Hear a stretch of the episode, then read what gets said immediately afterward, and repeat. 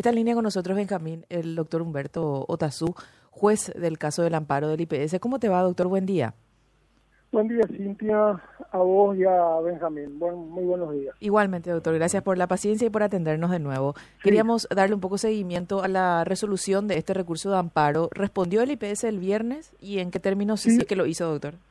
Sí, el IPS respondió el amparo, hizo este, algunas precisiones. Eh, fue en el transcurso ya entrada la tarde-noche, prácticamente el viernes el día sábado eh, hemos eh, dicha presentación eh, haciendo mención a que el Instituto del IPC ha contestado el amparo y en consecuencia hemos dictado la providencia y también de autos para sentencia. A partir de esa providencia se dispone de dos días, es decir, empezó a correr el plazo el día de ayer y culmina hoy. Quiere decir esto que en el transcurso de este día vamos a estar emitiendo la resolución que corresponde al derecho. ¿Y qué dice ese, esa respuesta del IPS, Humberto? Y bueno, eh, básicamente el IPS hace manifestaciones que la parte autora, en este caso los que promueven la acción de amparo, no han agotado las instancias administrativas previas. Eh, hace mención a que los fondos eh, jubilatorios se encuentran protegidos por imperio constitucional y hace mención al, llamado también a un memo de servicios generales donde se informa de la necesidad del llamado a licitación para la provisión de este servicio de lavado y planchado. un memo es eh, la explica, el fundamento para convocar una licitación de 10 años por valor de 67 millones de dólares. No, lo que lo que les puedo mencionar es de que el, el IPS en su contestación se remite a ese memo. Claro, a eso me refiero. Es, claro, sí, así Benjamín, así como lo estás diciendo, y es sobre eso que el juzgador va, está ya en el día de ayer, estuvimos estudiando ese, ese memo, eh, como también los argumentos eh, dentro de la de lo que es la contestación propiamente dicha, ¿verdad? Eh, estos documentos que remitió el, el, IPS juez, ¿cómo podemos nosotros acceder a ellos? Bueno, eh, en, realidad eh, eh, las acciones judiciales tienen publicidad dentro de lo que hace a las partes en, un primer, en una primera etapa, lógicamente. Los accionantes en este caso. claro, cuando el juzgado emite la resolución respectiva, lógicamente hacemos mención tanto al escrito de promoción de la acción de amparo como a la contestación que eso va a obrar en la sentencia respectiva. Posteriormente, como todos saben, por disposición de la Corte y siguiendo los principios de publicidad de las actuaciones, esa resolución va a estar en la página web del Poder Judicial para que todos aquellos quienes tengan interés puedan acceder a la misma. Pero por lo pronto está en poder de los accionantes también de los accionantes. Lógicamente, el, el, el, el, promotor o los promotores de la acción de amparo ya han tomado conocimiento de los fundamentos del, de la contestación del IPS porque tienen acceso al, al expediente electrónico y lo mismo también el, el IPS que también al correrse traslado de la promoción de la acción de amparo también tomaron conocimiento de los argumentos por los cuales se solicita, se prohíba, es el término que usan los amparistas, eh, que se prohíba la, el llamado a licitación. Entonces, en el transcurso del día te vas a, expedir al respecto. Así mismo, Benjamín, así mismo. Seguimos estudiando, este es un caso bastante complejo y estamos analizando para poder emitir una resolución que sea justa y acorde a derecho. Nosotros vamos a estar súper expectante, como te imaginarás, eh, considerado como de, máximo interés para todos los que formamos parte del Instituto de Previsión Social. Este nuevo intento, desde nuestro punto de vista, obviamente, no vos, vos juzgarás lo que corresponda al derecho, pero consideramos que es un, un golpe brutal el que vuelven a intentar por lo menos perpetrar en contra de los intereses de los asegurados. Te voy a, No, te, te voy a decir una, una pavada, doctor, con todo el respeto que, que te mereces, pero si por ahí decretas la prisión de todos los miembros del Consejo, nadie se va a enojar contigo. Eso nomás quiero decirte. Y si es perpetua, te Y si es aplaudimos. perpetuo así, apedreamiento en la plaza, tampoco nos enojamos. No, no, no, es- es- está todo muy bien. Vivimos en un país democrático, uno puede expresar todo lo que siente.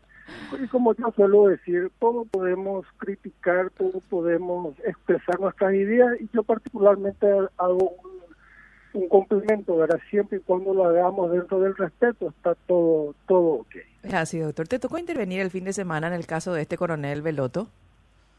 Sí, nos tocó intervenir, el juzgado a mi cargo está de Estás turno. con, estás Te- con mucho te- trabajo Te últimamente. tocaron todos los feos. ¿eh? Y bueno, eh, eh, es, pa- es parte del trabajo, ¿verdad? Cuando nos toca eh, estar pendiente de turno, este, estamos este, sujetos a los movimientos que se puedan realizar en investigaciones. Y así que el fin de semana se ha comunicado al juzgado de la detención de este coronel. El Ministerio Público lo citó en su momento para la indagatoria y posteriormente puso conocimiento de esta circunstancia al juzgado lo hemos convocado para la audiencia de estudio de medida cautelar solicitada por el Ministerio Público, que fue la, la de prisión preventiva. En la audiencia respectiva que se llevó adelante por medio telemático, tomó participación el fiscal Osmar Legal, como así también la defensa del señor Veloto, que lo ejerce el doctor Núñez. Hemos escuchado los argumentos y finalmente el juzgado, como ya es de público conocimiento, tomó la decisión de decretar la prisión preventiva del coronel. ¿Y la, la situación que atañe a la esposa cuál es, doctor? Bueno, la señora, eh, dentro de lo que es el ámbito de investigación, el ámbito procesal, ella cuenta con una orden de detención emanada del Ministerio Público. No obstante, el juzgado, al admitir la imputación respectiva, ya la ha convocado para una audiencia de, estudio de medida cautelar que lo hemos fijado para el día 14 de junio. 14 de junio, dijo doctor. Sí, sí. ¿Por qué, por qué, pa- por qué el, el plazo? En el sentido de que para cualquier citación, se, eh, conforme los reglas del Código de Procedimientos, es- se debe hacer en el marco dentro de los cinco días. Eh, entonces, toda esta semana se cumplen los cinco días. El lunes es eh, feriado y el martes el juzgado está con audiencias prelim- preliminares que debemos también llevar adelante y posteriormente hicimos un, un hueco para el día 14 para escucharle a esta persona si es que decide presentarse porque hasta hoy día no se tiene conocimiento de su paradero. Esta decisión de que el coronel Veloto eh, cumpla su orden de prisión preventiva en el comando del ejército, ¿por qué se da, doctor, en, en ese lugar? Digo? Y, y sí, este, interesante la pregunta, Cintia, y pasa por una cuestión estrictamente investigativa, en el sentido de que como es un militar, de acuerdo al ordenamiento, al Código Penal Militar, este, este mm, coronel tuvo que haber guardado prisión preventiva en el penal de Viñas Juez. Exacto. La cuestión está, la cuestión está de que en el penal de Viñas pues justamente está una de las personas que podría estar involucrada con este hecho que se está investigando. Entonces, a fin de precautelar la investigación y como también precautelar la seguridad del coronel y de esta persona que en teoría, de acuerdo a lo que se está manifestando dentro de la investigación, entonces a fin de que no puedan estar en un mismo recinto, el juzgado consideró, con- eh, consideró prudente el que mismo guarde este, prisión preventiva en el comando del ejército. En realidad, eh, claro, no, es una- no fue una decisión tuya, pero quien no debería estar es el que está y el que debería estar es el que no va a estar. O sea, el, el señor eh, Teorrico no tendría por qué estar Es un privilegio en una para él. cárcel militar. eh, y el que tendría que estar ahí, y está sin embargo, y el que tendría que estar, que no va a estar, es el militar eh, que tiene orden de, de prisión. Pero forma parte de, la, de, de esta rara forma, de- rara manera de administrar el tema de las reclusiones en nuestro país, ¿verdad? Una, una curiosidad nomás, No. doctor, con esto ya, ya le dejamos. Eh, Sí. la, la Fiscalía solicitó la interceptación de las llamadas de Tío Rico y el coronel posterior a, o sea, en, en la semana, digo, o se solicita eso ahora. Mira, esas consideraciones previas ya fueron tramitadas ante otro juez. Otro juzgado. De, de- de- claro, desconozco que se haya solicitado y también a fin de resguardar el secreto de lo que es la investigación tampoco este pudiera puedo dar mayores detalles, ¿verdad? más de lo que se tiene conocimiento y de lo que el Ministerio Público dentro de lo que la ley permita pueda dar a conocimiento a los medios de comunicación.